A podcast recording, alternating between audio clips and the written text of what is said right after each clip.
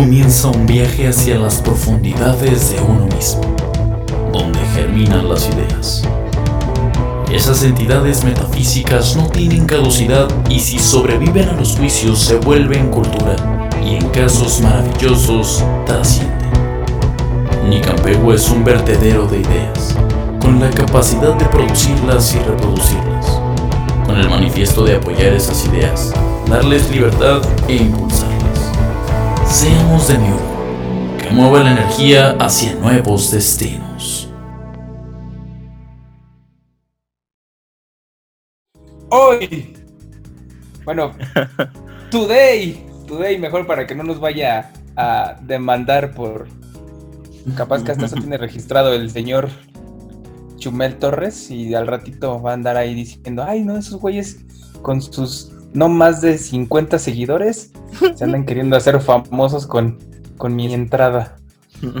Pero la verdad es que solo es sarcasmo. Está, solo era una pendejada. ¿Cómo estás, Aldo? Chido, ya. Ahora sí, saludos desde el Caribe mexicano. Desde ya allá. Quintana Roo. Ya, ya, Nomás no nos ponemos de acuerdo. Ya sé, güey. Cuando tú estabas aquí, yo estuve en Monterrey. Luego me fui a Córdoba. Y ahora que yo estoy aquí, tú estás en la Ciudad de México. Maldita sea, y tanto que te Maldita extraño. sea. ya sé. Por dos, por 20 mil. Sí, pues ya ando desde aquí. Yo creo que ya me voy a quedar acá, como debe ser. Como debe de. ¿Tú qué tal? Pues yo también espero irme pronto para allá, pero pues. Mira, la verdad es que yo estoy bien a gusto trabajando de, de lo del audiovisual. No quisiera trabajar de otra cosa allá en Cancún. Ujú.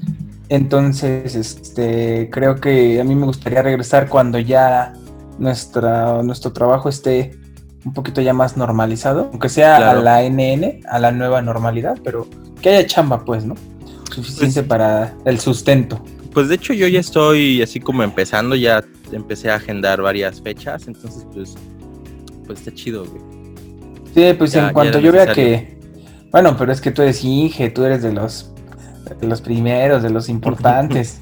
A Júntate ti te conmigo. hablan más. Júntate conmigo. A ti te hablan más, a mí no, a mí todavía no me sale chamba. Entonces, este, pues ya en cuanto empiece a ver chamba, pues ya me lanzo para allá, yo creo. Claro, claro. Pues bueno, Víctor, platícanos, ¿qué tenemos para hoy? El día de hoy tenemos un programa muy bonito de nuestra querida sección Personas que no son músicos, pero andan en... A ver, dilo tú, Aldo, porque no sé cómo... Ya no sé cómo titulaste esta sección con ese nombrecito tan fácil de Ok, recordar. va. Personas que se dedican a la música y al medio artístico que no son ni músicos ni artistas. Fácil, güey. Exacto. Así. Pero en esta ocasión tenemos a un invitado que sí es músico, pero. ¿cómo, cómo, lo- cómo dirías tú que está esta situación de hoy? Eh, él es músico, es un, es un buen amigo de nosotros, pero tiene un estudio justamente aquí en Cancún y el programa de hoy va a tratar de él, pero como productor, no como músico. Así que por eso lo invitamos a esta sección, que realmente apenas es el segundo programa de esta sección. Ujú, Eh, Es casi inaugurativo este programa. Ajá. Y pues tiene un estudio que muchos músicos de, de aquí de Cancún conocen. Eh, creo que es un estudio importante. Hace, ha- hecho cosas buenas. Eh, tuve la oportunidad de estar eh, grabando ahí un tiempo con él. Y que de hecho fue, una- fue el estudio en el que te grabé, Víctor, tu cancioncilla esa tan emblemática de Kukulkan. Este, y pues queremos platicar con él sobre, sobre la importancia de, de- grabar en un estudio, ¿no? De, de pagarle a un productor para que haga lo que realmente sabe hacer, ¿no? Porque mucha gente cree que, que puede grabarse en su casa. Y sí, o sea, cualquier persona puede grabarse en su casa, ¿no? Pero creo que está mucho más chido cuando vas con alguien que realmente sabe lo que está haciendo, ¿no? No sé cómo ves tú. Sí, precisamente de ahí surgió esta premisa de- del programa de hoy, hablar sobre la importancia hoy en día del estudio, ¿no? Del productor musical. Porque en una era donde cualquiera puede craquearse el Pro Tools, el Logic, el hasta el FL, no lo haga, compa. el, eh, puede producirse en su casa, ¿no? Eh, sin ningún problema, ¿no? Claro. y muchas personas lo están haciendo, ¿no? Eh, muchas veces son músicos que tienen bastante escuela en el ámbito de lo musical. Muchas veces son músicos que apenas y medio le saben ahí a la música y, ya se andan autoproduciendo. Nos andamos autoproduciendo, pero este, pues sí, ¿no? Eh, ¿Cuál es la importancia? ¿Por qué todavía consideramos que es importante que está eh, un estudio, ¿no? Un, productor. Porque, no es nada más así como, como que pones un micrófono y empiezas a, cantar, ¿no? No es como que le pones un micrófono a, una guitarra o una batería o cualquier instrumento y empiezas a hacerlo, ¿no? O sea, todo tiene un porqué, ¿no? Sí, exacto. Y, muchas veces los músicos no, no se dan cuenta, ¿no? Inclusive, este, a pesar de su oído tan bueno que, que muchas veces tienen, pues no consideran la importancia de una buena colocación de micrófono, Claro. Y cuándo usar un condensador y cuándo no, cuándo conviene más un dinámico, cuándo conviene más un cardioide, cuándo conviene más un supercardioide, este, todo eso que ellos a veces desconocen, ¿no? Pero sin embargo, pues dicen, pues con este microfonito que me compré ahí en, en La González, en Esther, ándale, con este Esteren que me compré y mi FL, pues ya, suena. Con eso la armo, a huevo. Con eso la hice. Y pues sí, suenas, pero. Pero ¿quieres sonar? ¿O quieres realmente sonar, no? Entonces yo creo que, Yo, yo, yo, creo que ahí es donde. Donde lo que inviertes es cuando se ve reflejado, ¿no? A veces me ha pasado que llega gente que, que incluso eh, escucha sus canciones y en los arreglos o en algún otro instrumento adicional no está en escala o no está afinado o lo que sea, y entonces es cuando también importa la, opinión del, del, productor, ¿no? Me han dicho, pues me pones autotune, y yo siempre les digo, soy enemigo del autotune. Prefiero que te pongas a chambear, a, mejorar tu, calidad vocal. Sí, fíjate, yo, estar autotuneando todo. Yo recuerdo una vez, eh, estuve grabando en un estudio, aquí en Cancún, ¿no? Obviamente. Eh, y recuerdo que al percusionista eh, le, pues le costaba un poco de trabajo, ¿no? Y pues mi chamba era decirle en, en dónde estaba fallando, ¿no? Eh, porque a veces cuando estás tocando, cuando estás grabando, pues no, no te fijas de tus errores. Eh, sin embargo, cuando estás de este lado, cuando estás del lado de, de, de, productor, pues sí estás notando todo eso, ¿no? También recuerdo una vez que grabé a, a un chico que cantaba en inglés y había palabras que, que, no pronunciaba bien.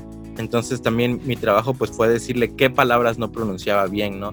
Para que cuando ah. lo volviera a grabar, pues tomara en cuenta eso y la grabación pues quedara bien como tenía que quedar, ¿no?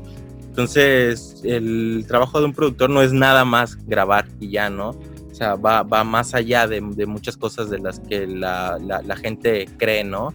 Sí, entonces para eso es este programa y para eso invitamos al buen Gayler, que es el dueño y creador del estudio Dark Sound en Cancún. Vamos a darle la bienvenida, al buen Gayler.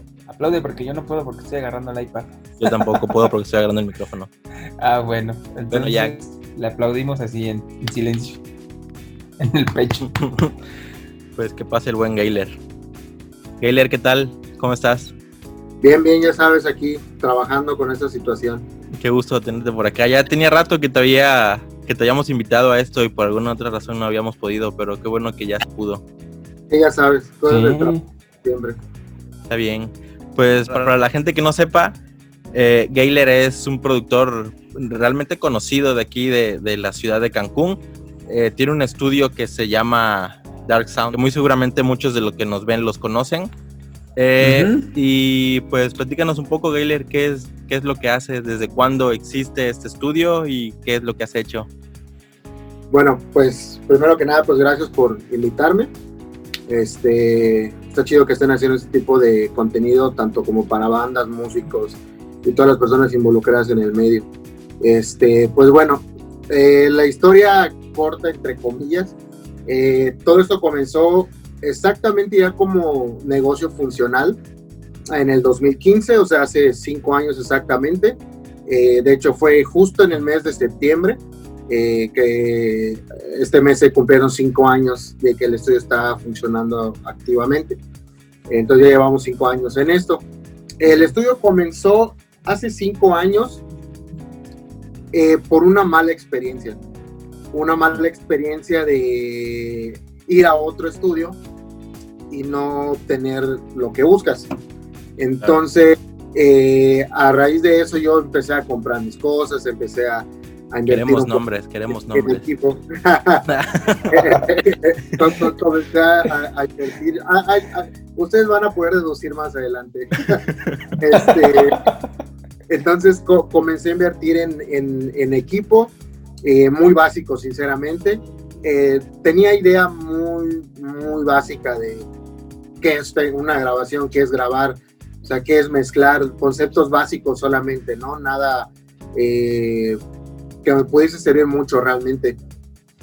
Eh, entonces comencé a tener mis cosas y empecé a practicar llamarlo de alguna forma con algunos amigos. Eh, cabe mencionar que esto no, no era ni un negocio ni un estudio formal, era todo personal. De hecho, ni siquiera había un lugar como estudio como tal, era eh, en, en el cuarto de pues, donde yo vivía, ¿no? O dormía. Entonces, después de eso, eh, trabajé con dos o tres músicos que, que tenían sus proyectos. Eh, eran proyectos no completamente serios, pero sí querían hacer un, un trabajo este, ahí que se pudiera escuchar.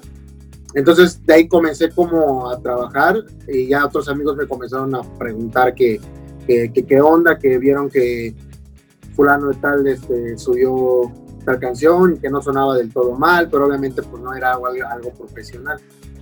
Eh, y ya ahí fue que tomé la decisión de que podrías, podría funcionar como un estudio, ya que en ese momento no habían tantas opciones eh, de lugares para grabar. Eh, el único lugar que había para grabar, o bueno, algunos de eran como dos, yo creo, al menos de los que recuerdo, unos eran muy costosos y otros eran no tan costosos, donde justamente yo grabé eh, un primer material de un proyecto musical que yo tenía. Y la verdad el resultado estuvo pésimo, pésimo. Y sí nos costó, en ese momento creo que, no sé, las canciones nos costaron como 3 mil pesos, algo así, pero estamos hablando de hace 6, 7 años. Entonces, pues sí, 3 mil pesos, 6, 7 años, pues era una lana. Entonces, eh, para que el resultado fuera malo, pues sí, fue como una... Sí, que no era lo Bueno. que esperabas, ¿no? Ah, no, o sea, para nada. Eh, yo sí, sí, sí me agüité bastante. Entonces ya fue que tomé es- esa decisión de hacer todo esto. Y pues a raíz de eso, pues empecé a comprar equipo, a, a conocer bandas, contactar bandas y todo. Y así fue como durante el paso de todos estos años, eh, pues estuve buscando clientes y todo. Y afortunadamente ahora, pues ya la mayoría de los clientes que llegan es ya por recomendaciones de, otras, de otros músicos, de otras bandas. Eh, eh, ya es un poco difícil que yo a lo mejor esté buscando bandas, porque digo, aparte que sí hay muchas bandas, pero no todas como que tienen esa idea de grabar y sacar el material y todo. Y ya la Yo he visto, pues viajan solas, ¿no? Sí. yo he visto que, que tú eres como un referente de, cuan- de- de cuando quieren grabar bandas de estilos pues pesados. Metal, hard rock. Sí, siento que Ajá. tu estudio, aparte por el nombre, ¿no? Pero como que sí estás más referenciado a, pues al rock, ¿no? En general. Bueno, les voy a platicar un, poquito sobre eso. El estudio antes, a lo mejor para los que nos puedan ver, eh, a lo mejor se van a acordar, a lo mejor no. El estudio antes tenía otro nombre. El estudio antes se llamaba Banana Records, Yo lo conocí con ese nombre, de hecho. efectivamente. Eh, se, se llamaba Ba- Banana Records. eh, trabajaba con otra persona y bueno, fue decisión de ambos el nombre, ¿no? Eh, ya en un momento decidimos no seguir trabajando y ya fue que yo tomé la decisión de cambiar el nombre a Dark Sound. El nombre de Dark Sound es porque eh, es, es muy chistoso, ¿no? Pero mi correo electrónico personal desde hace muchos años fue Dark Sun, ¿ok? Entonces, ese correo yo siempre lo usé por el simple título de, de una canción que a mí me gusta muchísimo. Eh, entonces, eh, platicando con... ¿De quién es, de quién es la rola? Ah, de una banda que se llama Winterson. ¿Qué te Es- importa? Ahí la, ahí la pon- ahí la ponemos también en, en- en la, en la descripción. De una canción de menudo, dice. es una canción de Hash.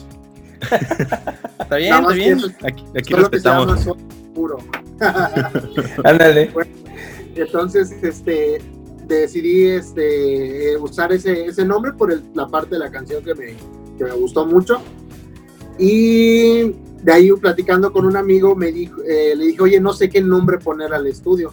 Se llamaba Banana Records, pero la verdad es que ya no me gusta el nombre. Y aparte sí quiero que suene algo más profesional, porque sonaba como a chiste el nombre. entonces, este, más relajado, ¿no? Ajá, sí. Entonces quería pues algo que sonara bien. Entonces ya me dijo, ¿por qué no usas? Exacto. ¿Por qué no usas algo de tu correo? Eh, o relacionado a eso y modifícalo o cámbiale algo. Entonces dije, bueno, si mi correo es Dark Sun, simplemente le agrego la O y se convierte, se convierte en Dark Sound. Y digo, está relacionado con la música y es algo muy, muy banal, ¿no? Pero digo, queda. Entonces ya fue que tomé la decisión de ponerle Dark Sound Studios y pues ya se quedó ahí, me pareció que sonaba bien, eh, no era nada. Entonces dije, bueno, este, pues está bien, ¿no? Y fue que ahí se quedó ese nombre que ya tiene aproximadamente dos años o tres años que lo cambié, más o menos. Y bueno, Ahora, con respecto a lo que me decías del género, eh, sí, sí, sí tiene esa pinta el, nombre, pero sí he grabado mucho más que eso. Pero sinceramente es que yo creo que el 50% de la música que he, trabajado sí ha sido tanto rock como metal. Eh, he trabajado, mira, hasta canciones de salsa o, ranchero, cosas así, ¿no? De, de, todo realmente. Hace poquito trabajaste con los Buena Vida, ¿no? Ajá, es que es ska reggae. Eh, Yo recuerdo que una vez ahí en tu estudio grabé a un reggaetonero. A dos reggaetoneros, creo. Hace como tres años, yo creo. Sí, sí, es cierto. Este, esa, esa, esa, parte, mira, yo no prefiero omitirla. por, por, lo que hace ni, por lo que le gusta. O sea hablando honestamente uno como productor musical tiene que desenvolverse en todos los ámbitos. Claro, exactamente.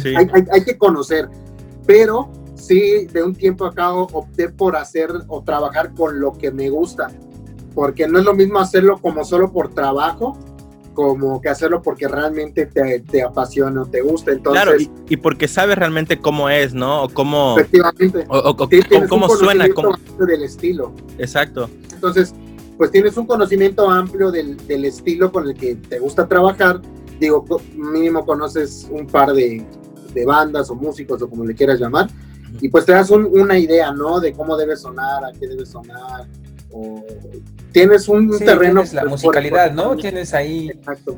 Está en tu cerebro de tanta música que has estado mamando de eso, ¿no? Sí, y aparte pasa también que desde que empiezas a escuchar la, la, maqueta, como que te empiezas a imaginar ya el resultado final, ¿no? Eh, o sea, a, mí sí me ha pasado varias veces que estoy escuchando así como una maqueta y digo, güey, aquí quedaría chido esto, ¿no? O estaría chido que la batería estuviera así o la voz de esta manera, ¿no? Y pues eso pasa cuando ya conoces el género, ¿no? Que es algo que, a mucha gente como, como que le cuesta trabajo entender que no es nada más el tocarlo, no es nada más grabarlo y ya, ¿no? Claro. va, más allá de, lo que mucha gente piensa. Exactamente. Entonces, este, pues ya de un tiempo para acá no, no, no trabajo tanto lo que es hip hop o rap o reggaetón y todos esos parecidos, trap. Eh, no por discriminar ningún género, pero simplemente es algo en lo cual yo no podría desenvolverme bien. Y eso es algo que siempre le digo a, a los músicos que a veces me, me, contactan o cantantes de ese estilo, que les digo, yo no podría aportarte mucho a ese, a ese, a ese trabajo, esa canción que tú quieres realizar. Entonces, no te sería de mucha ayuda, posiblemente no quede como te guste, a lo mejor tú quieras explicarme qué quieres hacer y yo no te pueda terminar de entender. Entonces, eh, no, no porque me guste quedarme en la ignorancia, sino porque pues es algo que no me apasiona realmente. Entonces, pues sí, ya sí he estado más, todo lo que es rock, pop y metal, eh, lo he trabajado sin problema. Otros géneros como salsa y no sé, ¿qué dices, no? todo eso. Pues sí, he trabajado dos, tres cosas, pero no es como lo más fuerte. Lo más fuerte sí definitivamente es rock, metal y pop. Creo que lo pondré. Fíjate que ahorita que, dijiste eso de, que no sabes qué aportarle a, estos géneros que mencionaste, me pasó también una vez justamente ahí contigo. Eh, fue un, un, rapero. La verdad es que yo no soy fan del, del, rap, ni siquiera lo escucho, o sea, no sé nada. Eh, y eh, le pregunté que cómo quería sonar, ¿no? Y me, me dijo que no sabía. Y yo así de, ¿y entonces qué hacemos? o sea, yo, yo, yo a lo mejor sí podía imaginar cómo hacer sonar su voz, ¿no? Pero no sé si era a lo mejor lo que él necesitaba para su género, ¿no? Claro. Entonces, creo que aquí también entra la parte de, de siendo músico y que va a grabar a un estudio, que va a, con un productor. Eh, el, el, trabajo del productor es hacer que suene bien, ¿no? Pero también la banda debe saber que necesita tener pues la idea de cómo querer sonar, ¿no? Porque no es nada más así de voy a grabar y ya que hágate la chamba pues, el productor, ¿no? O sea, se necesita tener un, una idea de, de, cómo quiero que, que, que esté mi, mi, mi, material al final, ¿no? Eh, no, claro. no, sé tú qué experiencia tengas con eso, o sea, con, con, las bandas, pues realmente son bandas nuevas las que tienen ese tipo de problemas, ¿no? Bandas que apenas están empezando, ¿no? No sé tú cómo lo has vivido. Pues mira, es un, es un, es un tema muy amplio, muy interesante. Podría llegar a ser este, con opiniones muy este, subjetivas quizás. Mira, yo me he encontrado, como dice el dicho, en el camino del Señor hay de todo.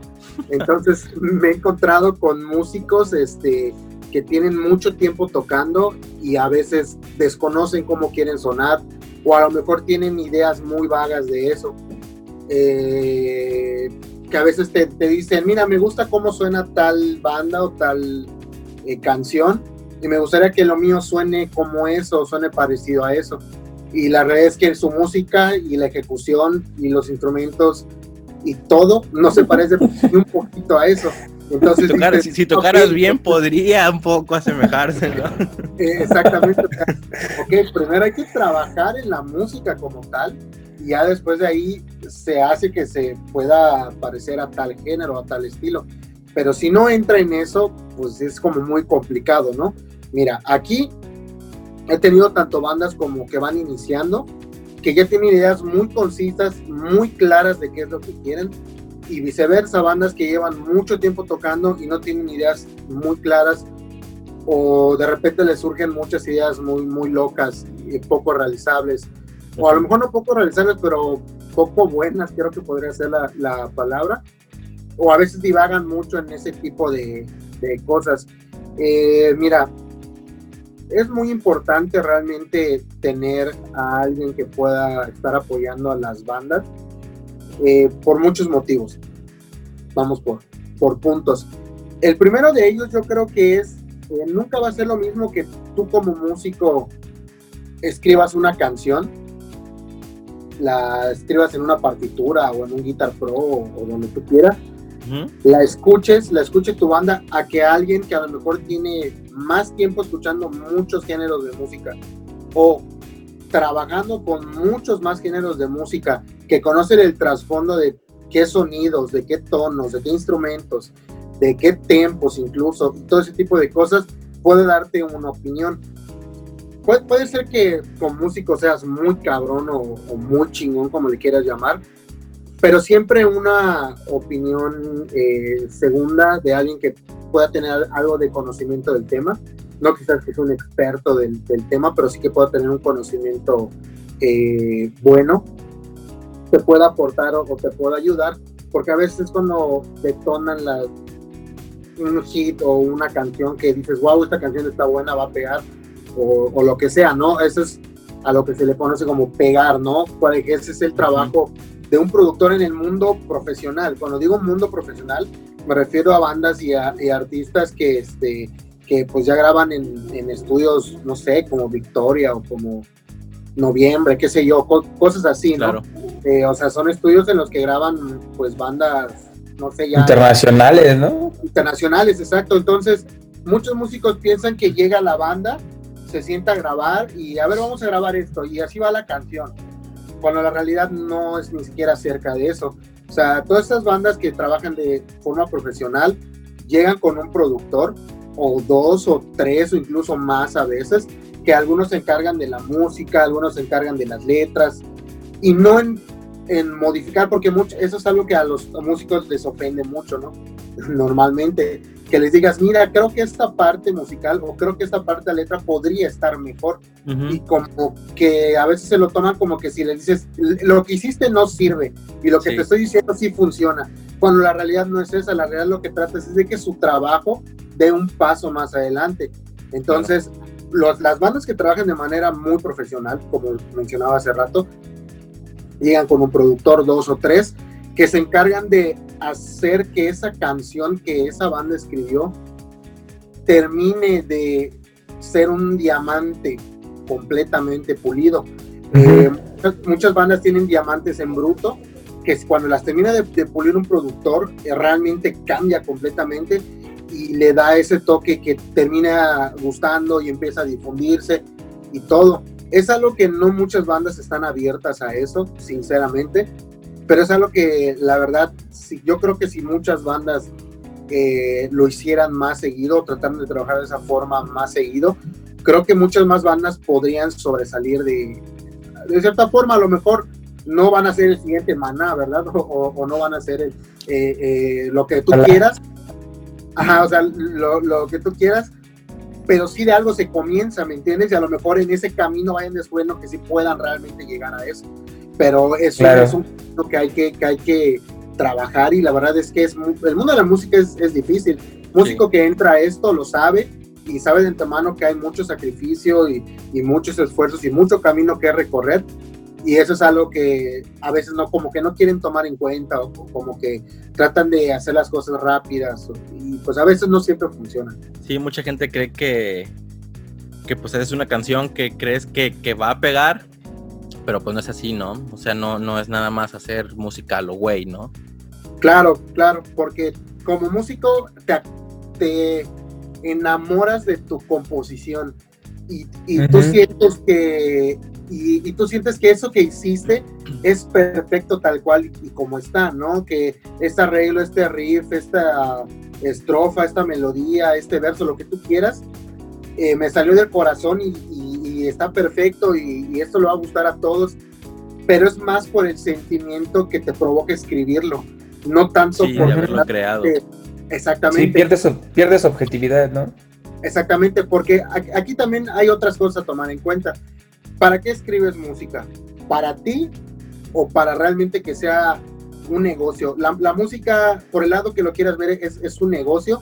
Y si realmente quieres estar en, ese negocio, por decirlo de alguna forma, y vivir de, tu música, que al final de cuentas yo creo que es lo que casi todo músico quiere, pues tienes que entender que la música es un negocio y la música tiene que darte frutos de alguna forma.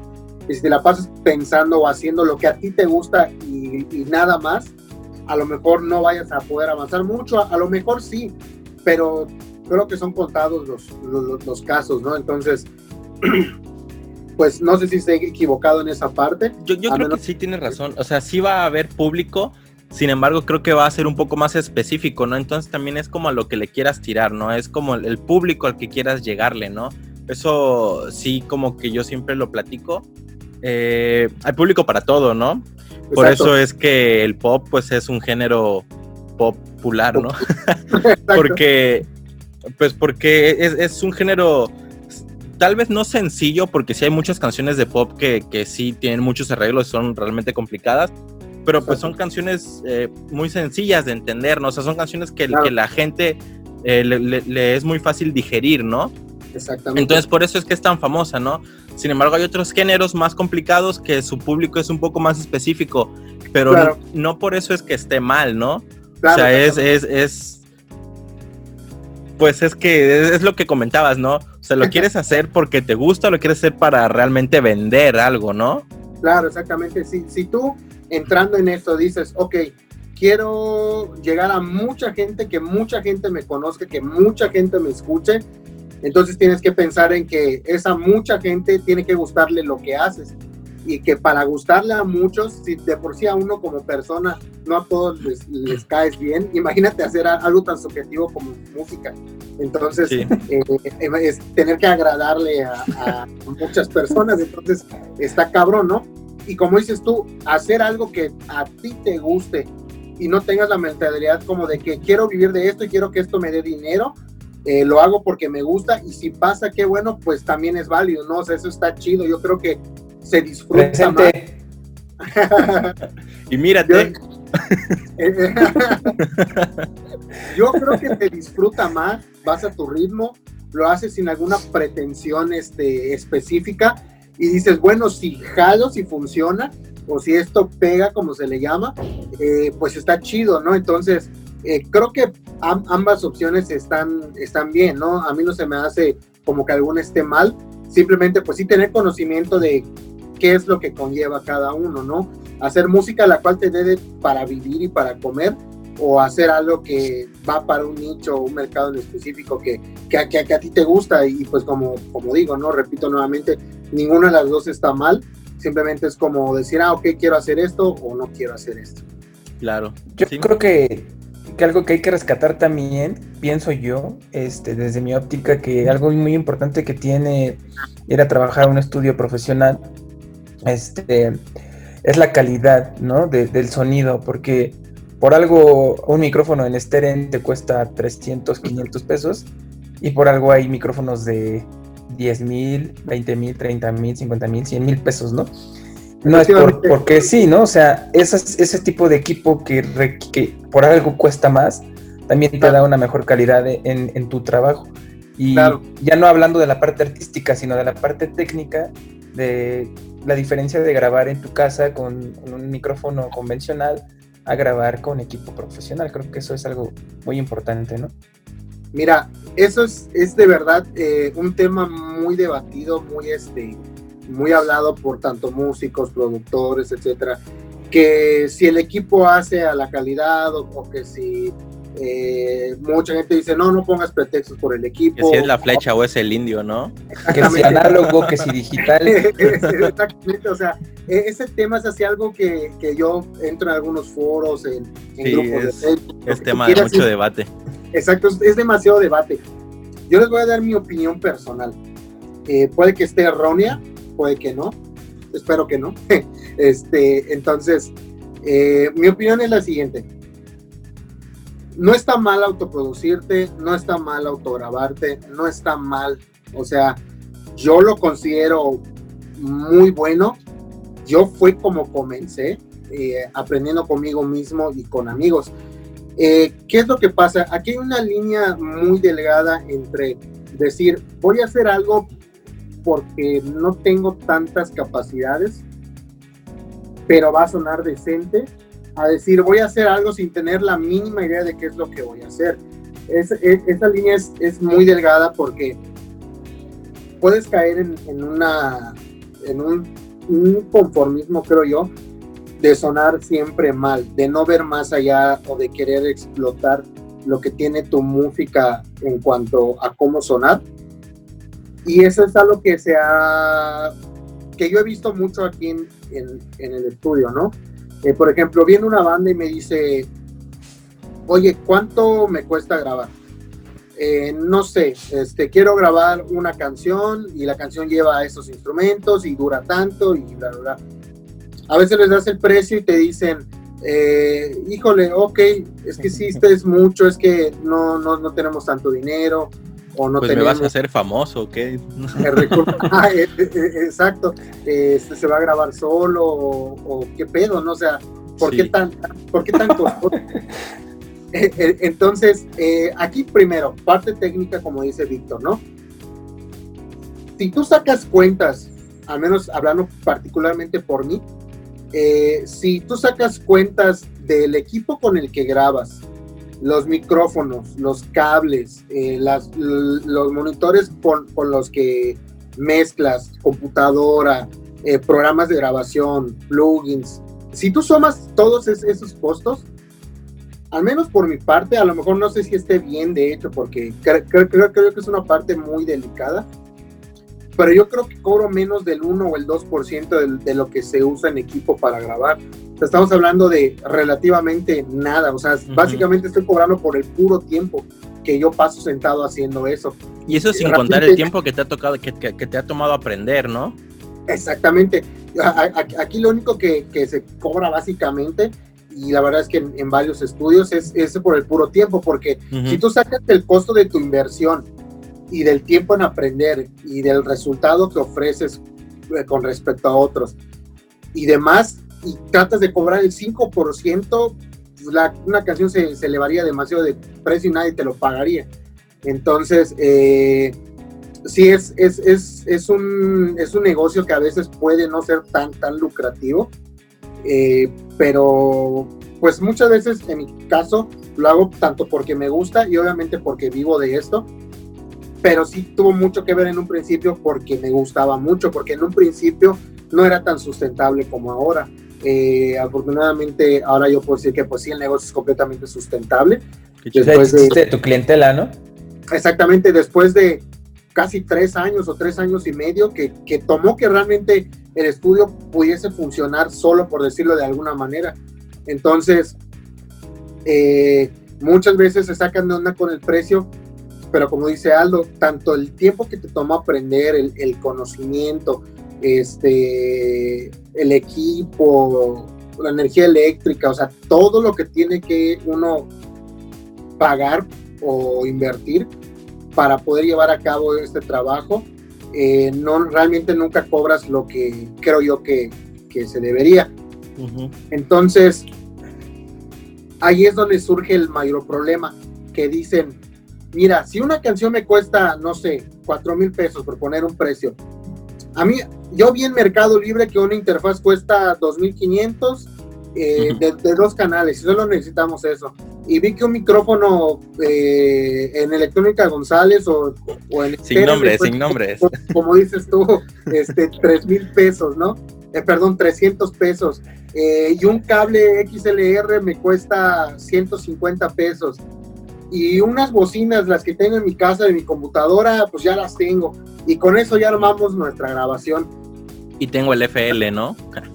y, me bajé el FL. Y ahí descargo el FL gratuito. me bajé un programa que está gratuito en internet. Entonces, eh, y dices, ya con esto la armamos, cuando la realidad no es esa. Eh, la, realidad es que hacer que una grabación, hablando técnicamente, suene bien, es mucho más allá de eso. Eh, tienes que tener un conocimiento tanto de qué micrófonos estás usando, para qué sirven, cómo suena cada uno de ellos y y, qué te puede dar, qué te puede ofrecer con cada instrumento. Eh, es la, parte técnica de conocer eh, cómo ir grabando todo, cómo se graba, cómo capturas, eh, qué canales, qué tantos canales puedes llegar a necesitar. Después de eso, qué hay que editar, qué hay que mezclar. Hay cosas que a veces en la mezcla ni siquiera las tocas porque suenan bien así, o viceversa. Hay cosas que pensabas que iban a sonar bien y necesitan más trabajo del que piensas. Entonces, toda esa parte, esa parte técnica, ese conocimiento, es algo que muchas veces los músicos no logran comprender. Entonces piensan que una interfaz y, tus bocinas de tu computadora y, un micrófono del, del Steren, de esos de color que venden así rosado y azul y todo eso. el botoncito de on-off, ¿no? Exactamente. O sea, piensan que eso ya es un, un estudio de grabación, ¿no? Que ya pues, el güey que está en el estudio nada más le pica en grabar y, y qué más ciencia puede tener. Cuando en realidad yo, honestamente en su momento me dio una cantidad de golpes de cabeza porque no entendía cómo resolver muchas cosas, a pesar de tener ya, de haber estudiado o, o, de haber leído o investigado todo lo que tú quieras, te das cuenta que esto es un mundo tan pero tan amplio que tener la guía de alguien eh, en el estudio que te pueda ayudar a cómo hacer las cosas mejor es realmente algo que yo considero invaluable, no porque yo lo haga, pero sí porque este, creo que es de mucha ayuda. Es realmente de suma importancia poder trabajar con una persona en el estudio que pueda darles ese apoyo o ese impulso a lo que quieren grabar. Eh, realmente implica muchas cosas, no solo teoría musical, sí es una parte totalmente importante, pero también la parte técnica de cómo sonar, porque muchas veces piensan que si yo grabo una guitarra eh, con tal sonido, con tal amplificador, tal guitarra, puede sonar a la guitarra de tal fulano, ¿me entiendes? Entonces es algo que muchos a veces piensan y la cosa es que no es así. Eh, para llegar a lo que esa persona hizo, fue una serie de procesos, tanto de escoger el instrumento, escoger el amplificador, escoger los micrófonos, escoger las, las bocinas donde se va a escuchar ese amplificador, etcétera, etcétera. Entonces es una parte muy importante, creo yo, del por qué eh, es bueno que tengas alguien que te pueda grabar. La, eh, verdad de las cosas es que no siempre es tan sencillo como, como, parece.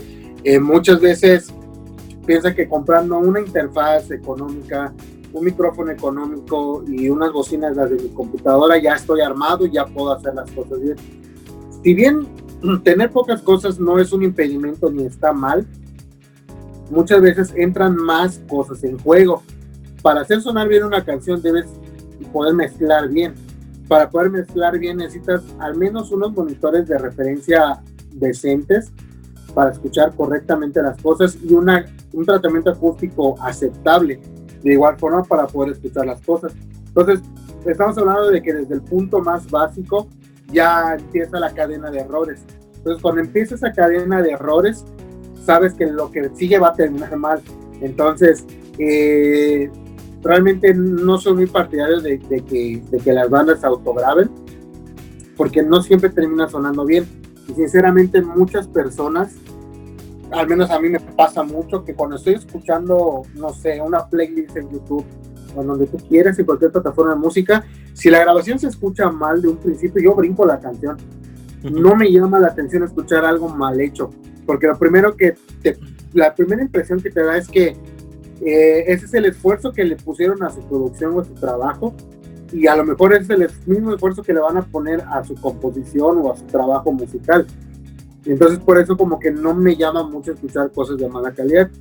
Entonces sí, de verdad, como bandas, la mejor recomendación que les puedo dar es inviertan, échenle ganas en su sonido, porque de verdad que nada los puede catapultar más que entre, mostrar un trabajo profesional y bien hecho. Sí, porque eso es lo que muestran al mundo, ¿no? Es como la primera carta. Exactamente, es, es, o sea, tu carta de presentación debe ser lo mejor que puedas. A lo mejor, si no te alcanza a pagar una, una canción de 10 mil pesos, busca una de 5 mil, 4 mil pesos, qué sé yo. Que ojo también, el ser caro no es sinónimo de buena calidad, porque he conocido grabaciones que han salido costosas y no suena nada bien. Y han venido bandas a decirme, es que me cobraron en tal lugar tanto dinero y no me gustó cómo quedó. Entonces yo como buen productor les digo, entonces yo como buen productor les digo, bueno, pues yo te voy a cobrar el doble, pero va a sonar bien. claro. Yo platicaba con Aldo, yo platicaba con Aldo de eso porque eh, en un programa le decía que yo como soy de originario del DF, cuando empezaba a grabar, yo estuve trabajando en un estudio acá en DF eh, pero era un estudio, pues igual, o sea, de un conocido, un amigo. Y le digo, acá, acá en el DF todo el mundo quiere ir a grabar a Coyoacán y la Condesa, ¿no? Y te, cobran tanto, pero no suena diferente a, lo que te podría este, sonar aquí. Y otra anécdota que tengo es de un amigo mío, este, que se llama Héctor, que también tiene su estudio él, la octava arriba, se llama su estudio, saludos al buen Héctor y su octava arriba aquí del DF, él está en Azcapotzalco, y de repente se fue a grabar a los estudios. Se fue, ahí se, se juntó una lanita y se fue a grabar a... Tuvo que no, y... lanita. y literal llegó a su, a su casa, a su estudio, a regrabar las guitarras. Porque, pues, como no sabemos lo que se supone, es que, pues, le dejaron a cargo de un ingeniero, este, ahí que sintió él como que, ay, bueno, es, como que no te dan el mismo trato cuando no eres una banda de alto pedorraje internacional, cuando eres un güey que pues pagó normal y le dieron ahí como un... Y no le gustó para nada cómo sonaron. Entonces, como dices tú, realmente el hecho de tener un, este, un, pagar mucho dinero por una grabación no te asegura que realmente va a sonar bien, ¿no? Es Eso, como todo el conjunto. Eso es algo que pasa mucho precisamente eh, lo que les mencionaba justo al principio, que a lo mejor o el ingeniero que los grabó no está muy familiarizado con el estilo, o el equipo el que usó para ese estilo no queda para ese, para, para, para, ese, ese propósito que tenían. Entonces, eso es lo que, o sea, eso es lo que conlleva, ¿no? Eh, creo que me pasaría lo mismo si provocara algo de reggaetón o de trap, que van a decir, pinche Hey le graba tantas bandas y no puede hacer algo de reggaetón o de, o de rap, cuando la realidad es que hay un terreno para cada cosa. Sí, que no estés familiarizado con eso, ¿no? Exactamente, que estés familiarizado.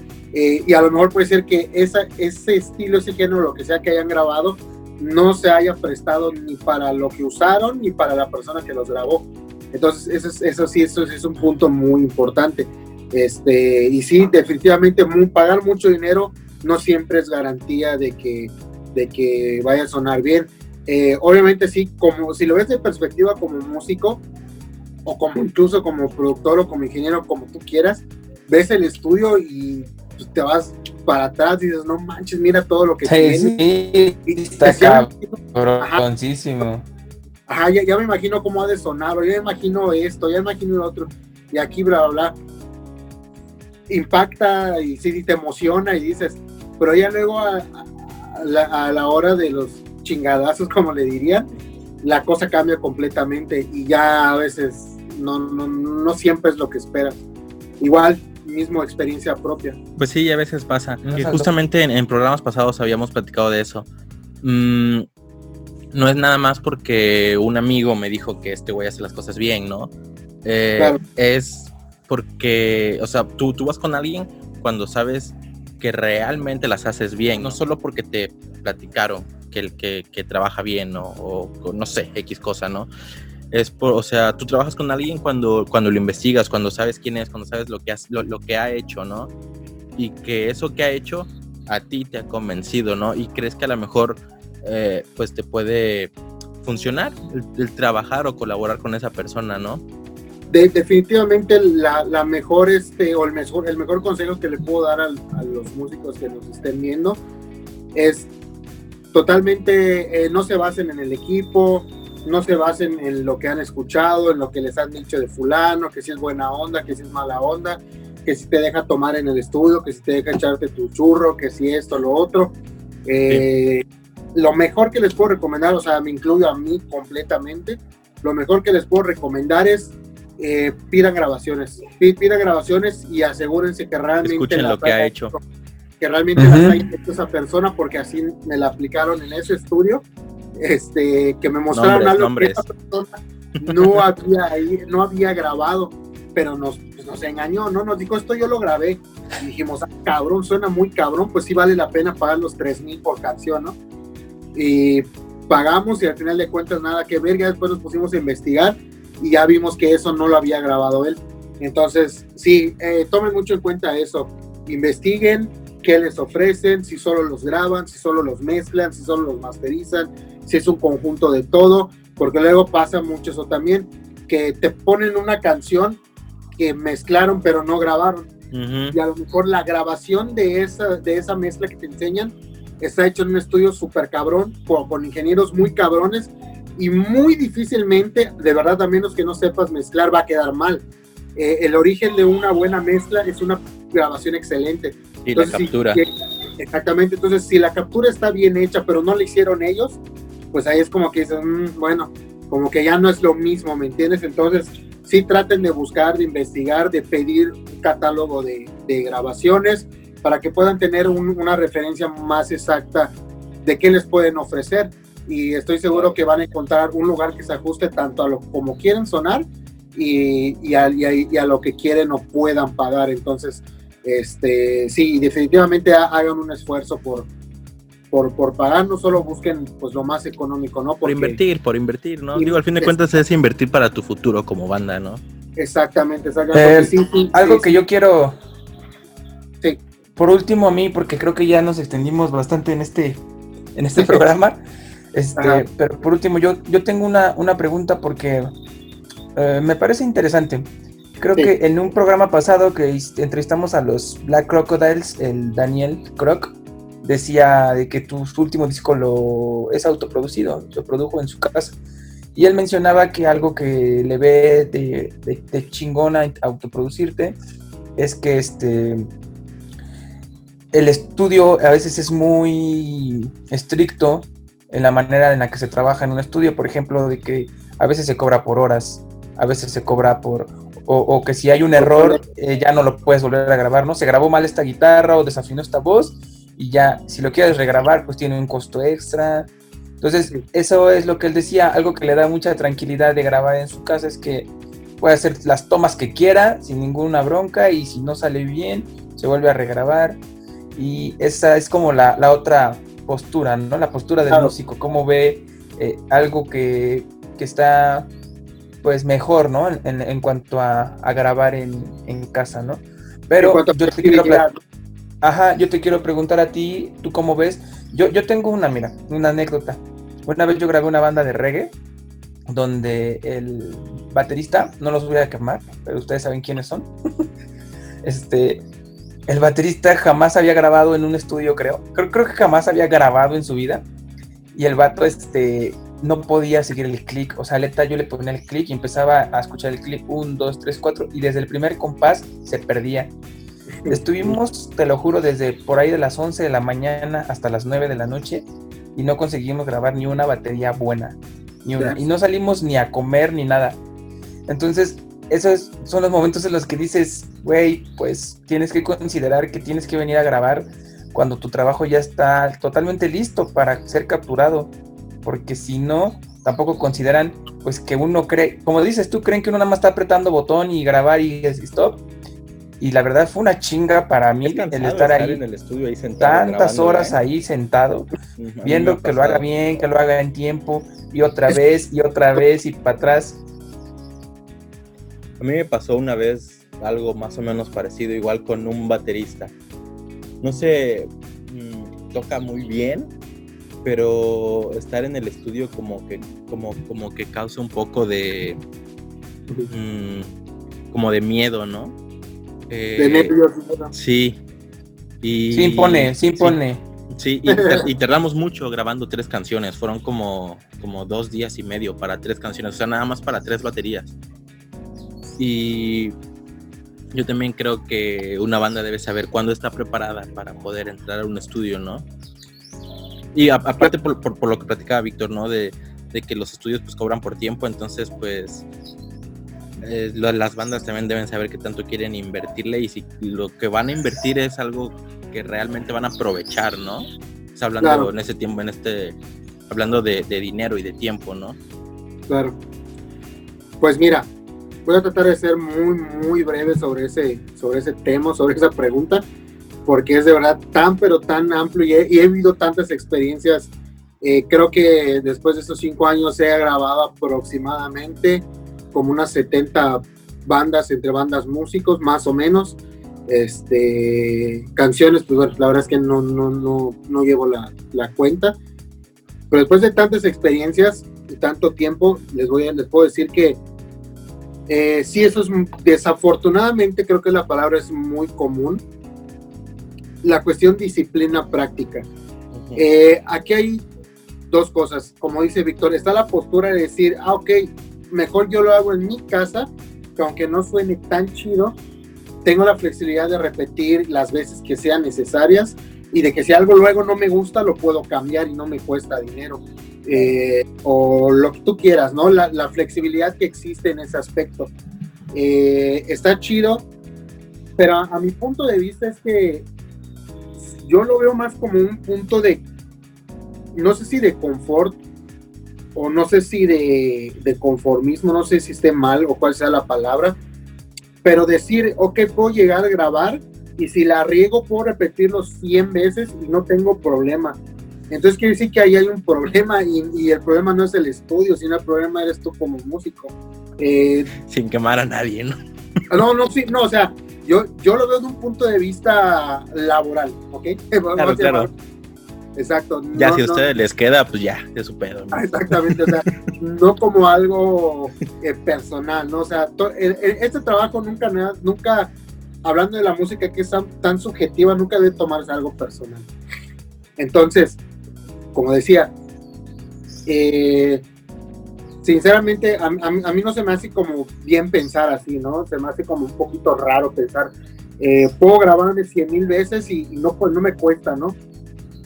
Porque quiere decir que entonces algo está fallando, ¿no? O sea, para que tengas que repetir algo 20 veces, quiere decir que algo, quiere decir que o no estás preparado o, o, estás haciendo las cosas a la ligera eh, sin que te importe mucho cómo quede. Ahora, eh, eh, cuando vienes al estudio, yo lo que siempre le digo a los músicos, vengan ensayados, vengan practicados. Yo antes no ponía tiempo para las grabaciones, hasta que empecé a ver que eso era demasiado frecuente, que llegaban y para grabar una batería de una canción que tardaba cuatro minutos les tomaba cuatro horas y que quedara más o menos bien. Entonces dije, no, es, es que no puede ser que algo tan breve tenga que tomar tanto tiempo. y era, un cuatro, eh, era un 4x4 y sin toms, ¿no? Exactamente, o sea, dices, ¿cómo puede ser que algo que a veces no es tan complicado eh, les pueda tomar tanto tiempo? Entonces ahí es donde te das cuenta del empeño que le puso el músico en aprenderse lo que tenía que tocar. Y llegué a tener músicos así, se los digo tal cual, que tocaban cosas muy complicadas y, tu, y, tuve un músico, un, un, chavito de una banda que ya no, que, que ya no tocan. tenía como 17 años en ese momento, yo creo, más o menos. Era una canción de metal que estaba bastante rápida y tenía su, su chiste, por así decirlo y grabó dos tomas, pero no porque la primera le haya salido mal, sino porque quería tener dos de referencia. Grabó las dos de un jalón y escogió la segunda porque le gustó más cómo le salió.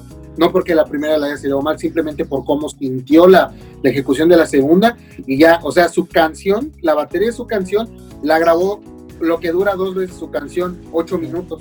Eso fue lo que le tomó. Y le dije, ah, cabrón, o sea, a mí me sorprendió porque estaba acostumbrado a que mucho.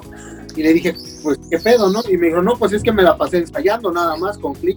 Me la pasé ensayando y ensayando hasta que sentí que estuviera listo. Ya dije, vamos a grabar.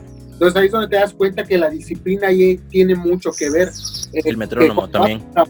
exacto, que cuando vas a grabar un estudio vas a eso, a grabar, no a ensayar. Claro. No que te termine de salir la canción o a que te termine de, de gustar cómo la estás tocando, sino que cuando vas es porque ya estás seguro.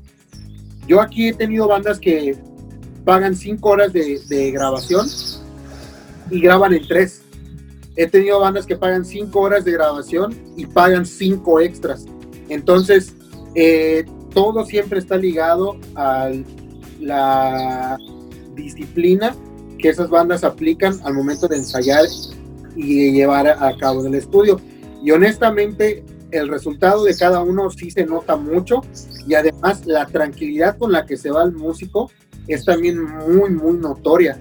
El que, el que le tomó 10 horas grabar su canción que dura 4 minutos, siempre se van con dudas, siempre se van como que, ah, yo no sé si vaya a quedar bien, no estoy muy seguro. Y los que graban en menos tiempo, eh, eh, siempre se van más contentos, más seguros y casi, casi ellos ya mismo garantizan que eso va, va a sonar bien. ¿Por qué? Porque están seguros de lo que hicieron. Entonces sí, por esa parte también se cobra por tiempo, precisamente para evitar esas, esas, mm, ¿cómo llamarlo? O esos músicos no disciplinados que llegan pues a terminar de ensayar o a terminar de escribir la canción.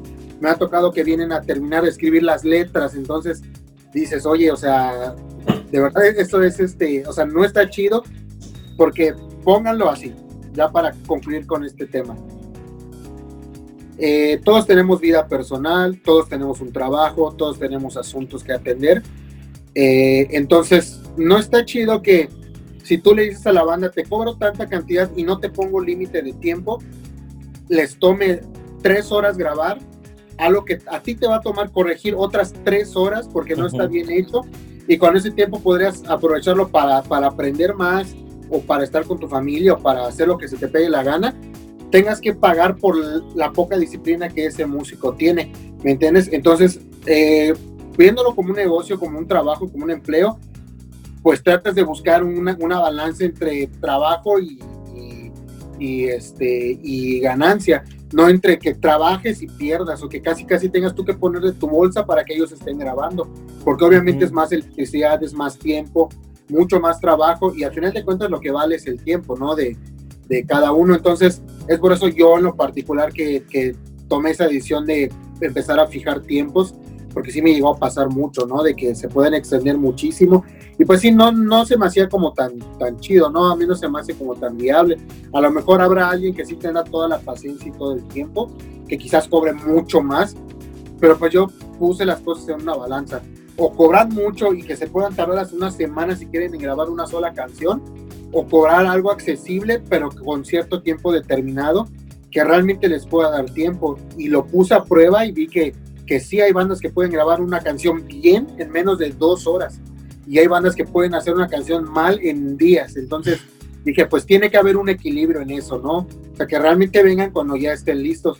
Y uno no les cobra por, por gandalla, ¿no? Sino porque pues el tiempo de cada uno vale. Entonces, eh, ese es mi criterio. Puede, puede, puede estar un poco erróneo quizás. Este, no nada personal con ninguna banda, obviamente, ni con ningún músico, pero sí es algo que, que deben tomar mucho en cuenta yo creo que está bien. Digo, al fin de cuentas, toda la música y el arte es pues muy subjetiva, ¿no? Eh, claro.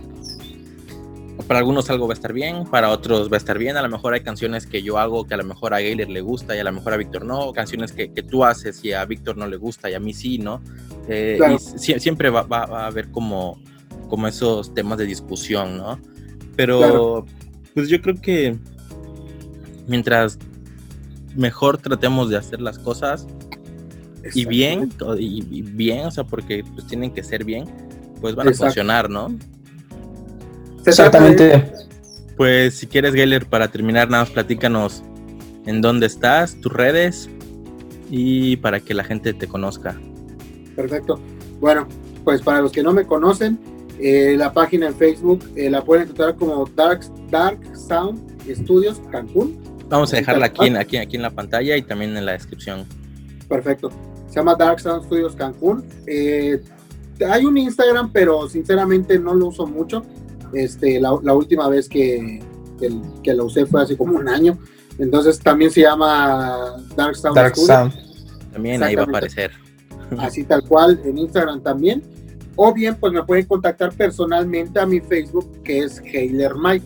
Este, para los que se lo pregunten, sí, ese es mi nombre. Algunas personas han pensado que es un apodo. Cuando yo te conocí fue igual así de en serio, ¿te llamas Gayler?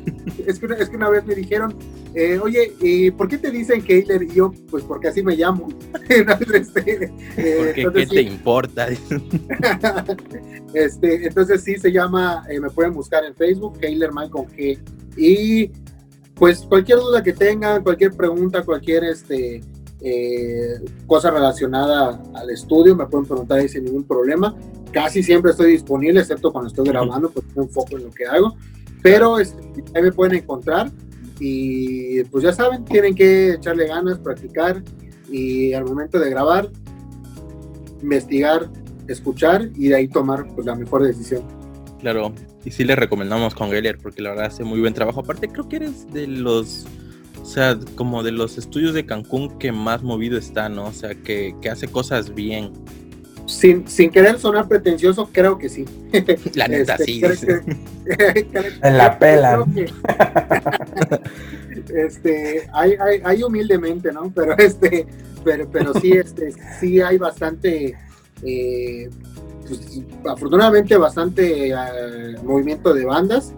Sí, actualmente, digo, por todo esto de la pandemia sí estuvo medio, medio quieto, pero pues ya está retomando otra vez y sí, pues con bastante trabajo. Apenas hay dos live sessions, estoy trabajando en tres, tres discos, dos EPs, varias canciones, entonces pues sí está, pues está chido, está movido, ¿no? La cosa es que pues yo creo que sienten el, trato que, les ofrezco y, el resultado que obtienen, entonces pues es una condición que, creo que los motiva para trabajar aquí.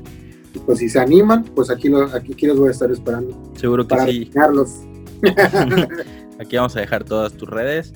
Y Víctor, nuestras redes. Haz algo, por pues, favor. ¿Cómo que? ya se la saben, ni Campegua, en Facebook, en Instagram, en Tinder, en Uber Eats. Claro. Ahí estamos. Este, pues así, pues es que la verdad es que como es un nombre poco común, nunca tuvimos pedos con que ya sí, ya existe. Y que le tuviéramos que agregar el oficial o el guion bajo MX. Entonces, ni Campegua y quedó. Y otra cosa así. hay, hay una exclusiva. Ya estamos disponibles en Google Podcast y en Apple Podcast también. Ah, sí. Entonces también para que nos escuchen por ahí, estamos en Spotify y los que nos ven en Para YouTube, los que nos ven en Facebook. para la gente que nos escucha en Suiza y en, y en Arabia Saudita, ya estamos también ahí disponibles. Sí, gracias a todos. Pues un gusto haberte tenido aquí, amigo. Muchas gracias. Un gustazo. Gracias por invitar. Esperamos vernos pronto y saludos a todos. Se cuidan. Cuídense, tomen agua. Adiós. Bye.